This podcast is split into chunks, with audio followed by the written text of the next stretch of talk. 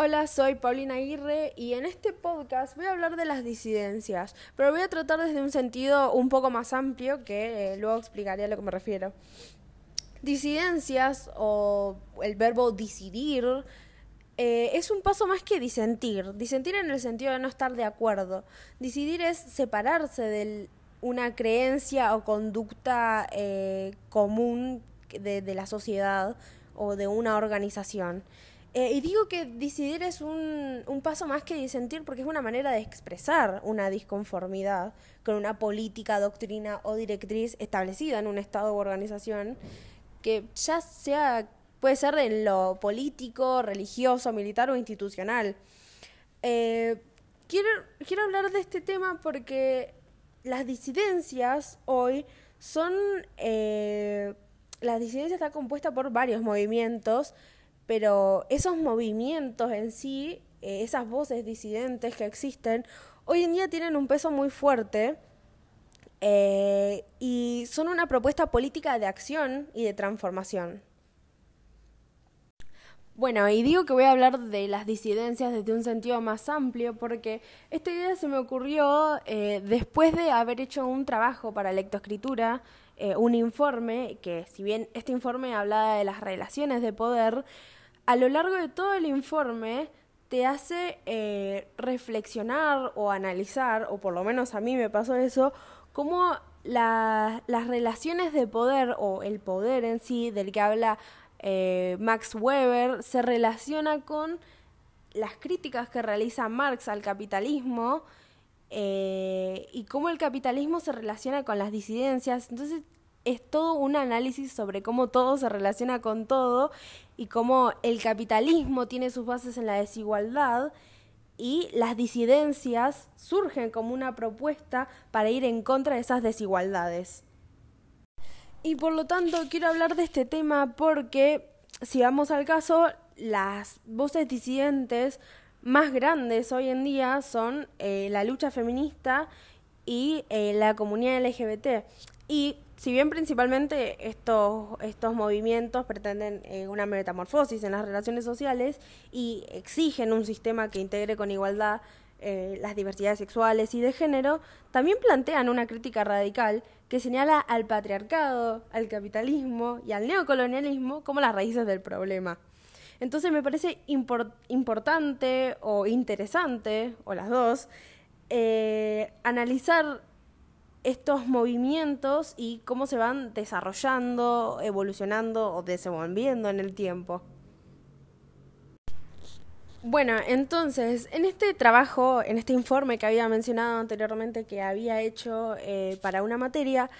eh, comienzo explicando cómo Max Weber toma la dominación y el poder como eje y eh, explica que en orden de que exista la dominación de un sector sobre otro, se debe tener poder, ya que es como el, un componente posibilitador de que ideas concretas se impongan sobre otras y eh, se logre una especie de sumisión a ella en relación a otras y que por lo tanto esto eh, lleva a que se legitime el poder y permita la dominación. Y esto básicamente se relaciona con el sistema capitalista, ya que eh, este, esta dominación y poder de la que Max Weber habla son donde el sistema capitalista tiene sus bases y que es básicamente lo que Marx critica. Marx, por ejemplo, se da cuenta de esta lucha de clases entre la burguesía y el proletariado debido a que cuando Europa está en pleno auge de la revolución industrial, eh, se comienzan a dar eh, se comienza a progresar eh, en temas de industria, en desarrollos científicos y tecnológicos que eh, generaban una mejora en las condiciones de vida. Y es durante esos avances que no solo Marx, sino que otros seguidores empiezan a tomar una mirada más crítica sobre el asunto y llegan a la conclusión de que estos avances tecnológicos eh, que mejoraban las condiciones de vida solo estaban reservados únicamente para eh, un grupo pequeño de personas y que dejaban eh, a una mayoría excluida de poder acceder a estos beneficios. Y es a raíz de esto que Marx y otros investigadores emprenden una investigación que luego lo llevaría a concluir en que en la sociedad capitalista existe un enfrentamiento de dos clases, las que denominarían como burguesía y proletariado. Burguesía haciendo referencia a aquella minoría que concentraba no solo el capital, sino que los medios de producción, o sea, las fábricas. Y proletariado haciendo referencia a la mayoría que eh, trabajaba en esas fábricas.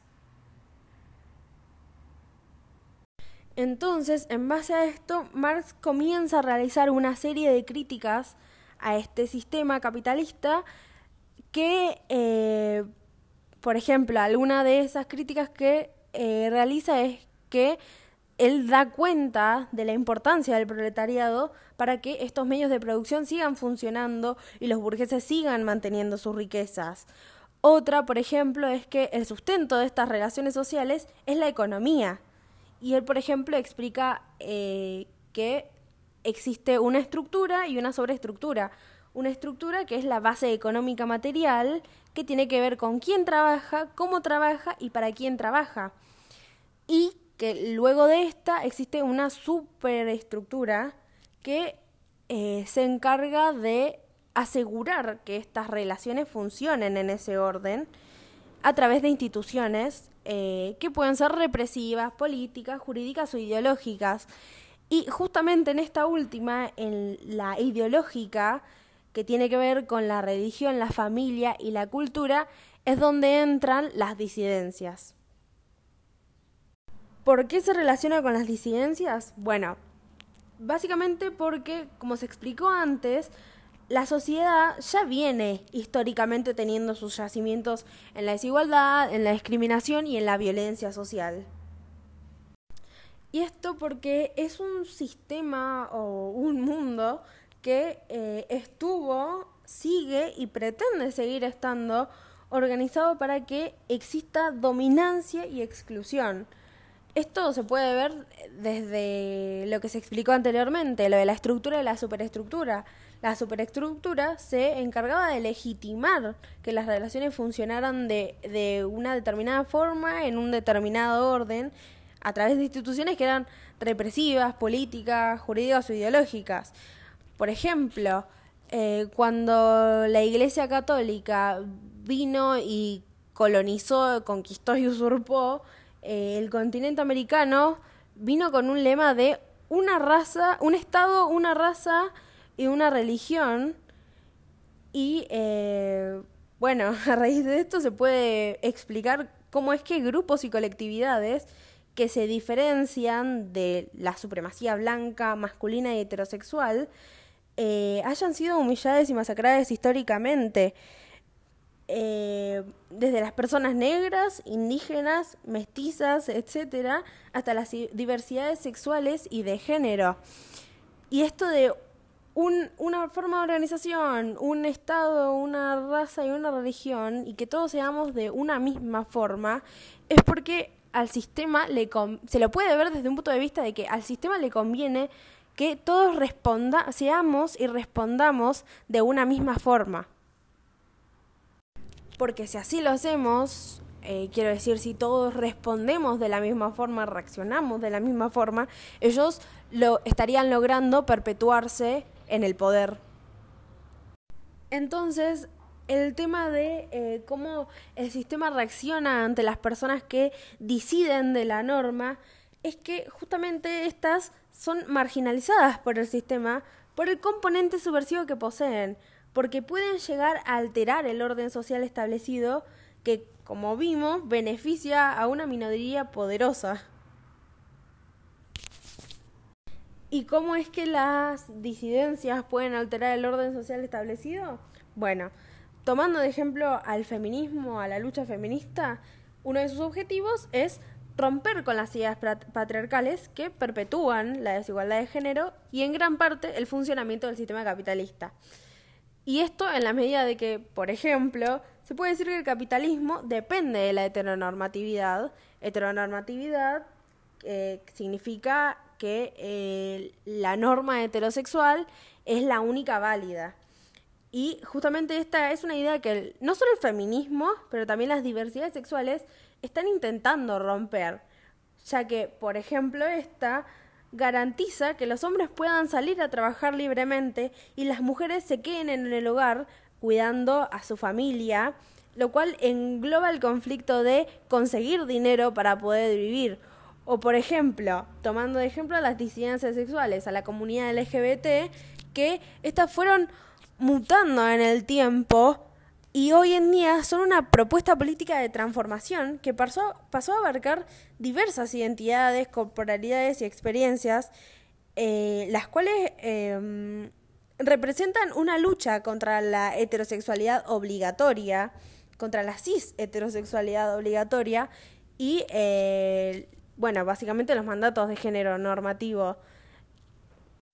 o como se puede hablar de teorías lésbicas, de pensadoras lesbianas como eh, Monique Within y Adrian Rich, que eh, escribieron estas teorías lésbicas con conciencia de la heteronormatividad como un sistema político frente al cual eh, eh, las lesbianas y diversidades sexuales deben revelarse como una propuesta política contrahegemónica. Entonces, quise tratar eh, este tema desde esta perspectiva, no solo porque me pareció interesante, pero también porque me pareció importante. Em, el sistema capitalista pretende seguir perpetuándose en el tiempo y para hacerlo debe marginar, excluir y violentar a disidencias sexuales y de identidad porque estas tienen eh, un componente subversivo que, como se mencionó anteriormente, critican profundamente la organización del sistema capitalista, al patriarcado, al neocolonialismo. Entonces, me parece que hay que, eh, hay que prestarle más atención a cómo estas voces disidentes, que ya son una propuesta política, eh, se van desarrollando o evolucionando eh, de ahora en más.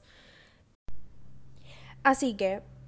para finalizar, un sistema en donde todas las partes reaccionen de la misma forma es un sistema que va a lograr funcionar a la perfección y que va a lograr perpetuarse en el tiempo. Pero también es un sistema con una falla terrible.